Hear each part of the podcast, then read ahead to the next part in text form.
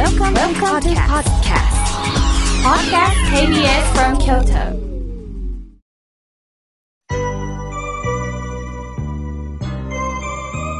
さあ、ここからはたくさんのメッセージをいただきましたので、順に紹介させていただきます。上京区のふみさん、おはがきいただきました。どのような朝を迎えられましたか？この問いかけが本当に私にすっきり気持ち、朝迎えることができます。本当に嬉しいです。この言葉は響きがいいですね、とのことです。そうですか。そういただいて嬉しいです。ふみさんありがとうございます。さあ、続いての方です。心はいつも青春さん、ありがとうございます。妙慶さん、スタッフの皆さん、おはようございます。桜が綺麗なんですが、新型コロナウイルスの感染拡大で寂しいですね。妙慶さん、このような恐ろしいウイルス感染拡大、仏様にすがりたいんです。自然の摂理なんでしょうか？早く収束することを願うばかりですとのことです。本当そうですよね。私たちはね、この自然界に避けて生きるわけいかんのですよね。もうバリアを張って生きるわけいかんのです。この空気もみんな平等にいただいてる。その中にもいろんなものが紛れてるんですよね。すると今私たちが大切なのはね、協力し合うことなんです。助け合うことなんです。工夫し合うことなんです。なんでこういう時にね、誰も助けてくれないのかって思うこともあると思います。しかし、今共に手を携えて、不満も溜まることもある、ストレスが溜まることもある。今はね、近所同士のトラブルがあるというのも聞きました。テレビの音がうるさい。なんか家でポンポン飛び跳ねてるその音がうるさい。音楽の音がうるさいっていう風にね、なる、あの、隣同士のトラブルもあると聞きました。その中でね、確かに音が漏れてるんだな。その時にはちょっとヘッドホンしようか。夜はあんまり音を出さないようにしようか。お互い様だと思いながらね、あの、互いの気持ちを、あの、確認することしかできないんですよね。イライラしてしまう気持ちもわかるんですが、だからこそ、今私たちは繋がってるんだという気持ちももう一度、あの、思い出していただきたいと思います。さあ、続いての方です。えー、はるさん、福井よりいつもありがとうございます。今年は寂しい花見となりました。蓮如上人の護衛を東本願寺から福井県の嵐の吉崎東別院までお運びする蓮如上人の護衛道中も今年は安全安心を考えてやむなく中止となりました。私も息子も楽しみにしていたんです。江戸時代から300年以上途切れることのないこの行事が迎えられなかった。これは苦渋の決断をされた五輪番、宗派の関係者様に敬意を表したいと思っております。収束のめどがわからない中、いろんなことが問いかけられているんですね。妙慶さんの言葉に何度も助けられています。妙慶さん、スタッフの皆さん、そして皆さん、お互い思いやりながら、毎日を過ごしましょうね、とのことです。はるさん、もうまさに、はるさんが大切なことをね、伝えてくださいました。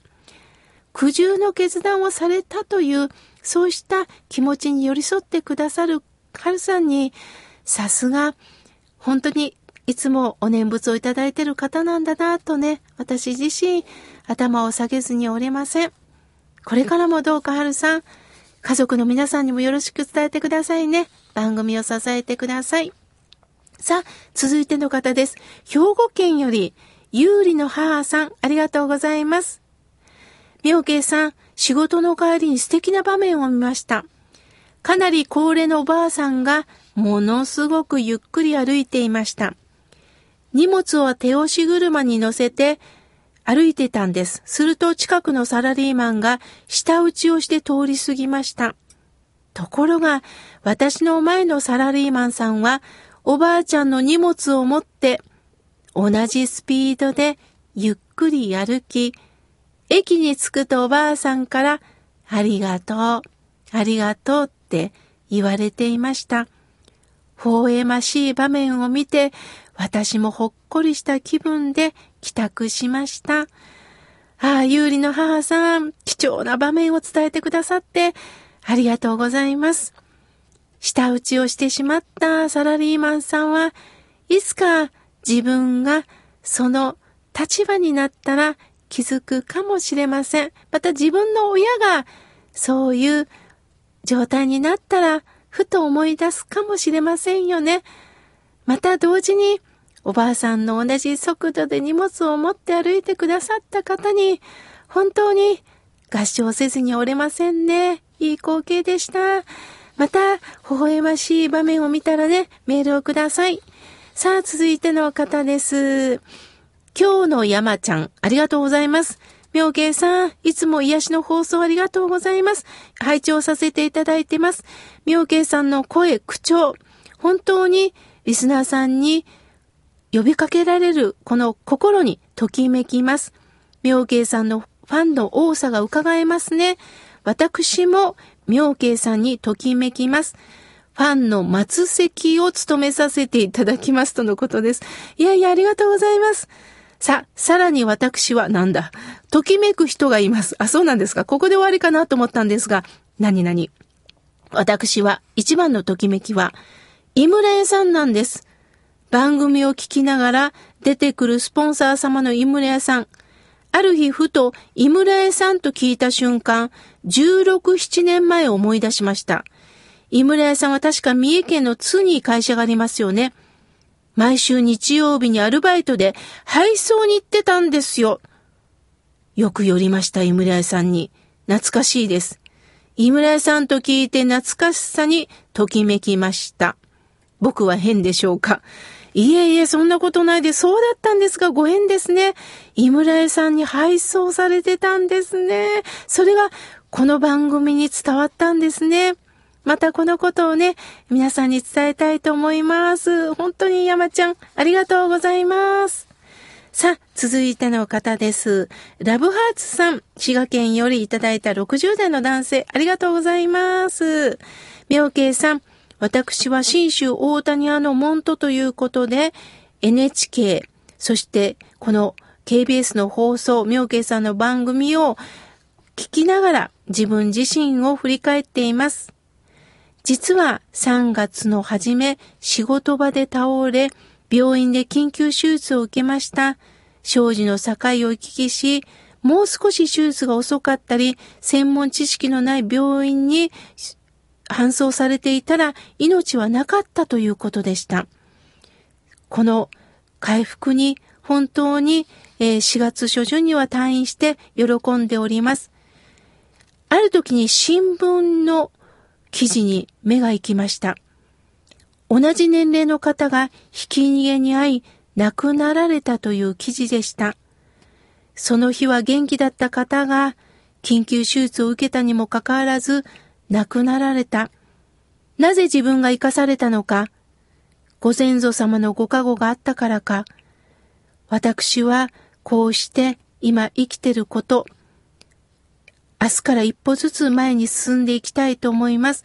妙慶さんの放送を楽しみにしております。お体ご自愛ください。とのことです。ああ、自分は運が良かったんだ。自分は本当に助かったんだ。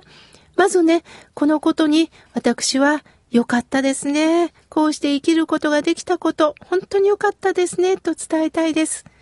そして、これはご先祖様のご加護があったからだ。これもね、あの、本当に、あの、あったと思います。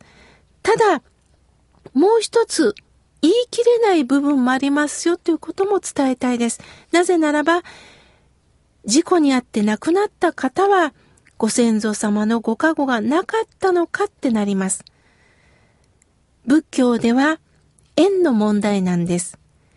縁っていうのはね、良いとか悪いとかそういうことで片付けられないんです。打ちどころの縁があったかどうかなんです。たまたま車の事故にあった打ちどころがどうしても死ぬという縁にあってしまったら死ななければならない。生きるという縁にあったら一日でも生きることができる。でも生きて残ったのがラッキーじゃないんです。私たちはね、長生きしたことがラッキーで短命だったことはアンラッキーと思いたいんですが、そうではないんです。人間の命の長さは、長さだけでは決められないんですね。ですから人間はね、つい運が良かった、守ってもらえたからだと言いたいのもわかります。これは私は否定しません。しかし、そうか、たまたま私は生きることができたんですね。こういった気持ちで、たまたまの尊いご縁をどうか大切に生きてほしいと思います。これからもどうか、ラブハーツさん、番組を支えてください。さあ、続いての方です。りんちゃんさん、ありがとうございます。さあ、えー、みょうけいさん、いつもブログを読んだり、そしてラジオを聞いたり励まされているんですよ。実は14年前から夫婦の問題で悩み続けております。仮面夫婦に疲れました。子供たちは今の環境を変えたくないので、このままでいいよって言います。子供たちが成人するまで冷え切った家で感情なく笑うことができず過ごすのは辛いです。もう私はうつ状態です。夜になると息が苦しくなります。贅沢な悩みかもしれません。気持ちの持ちようだと思いますが、そうは簡単にいきません。昨年、富士宮で妙慶さんの講演を初めて聞きました。涙が溢れました。小さな妙慶さん、すみません。でもたくさんのエネルギーに溢れ、キラキラ輝いていました。妙慶さん、アドバイスが欲しいですとのことです。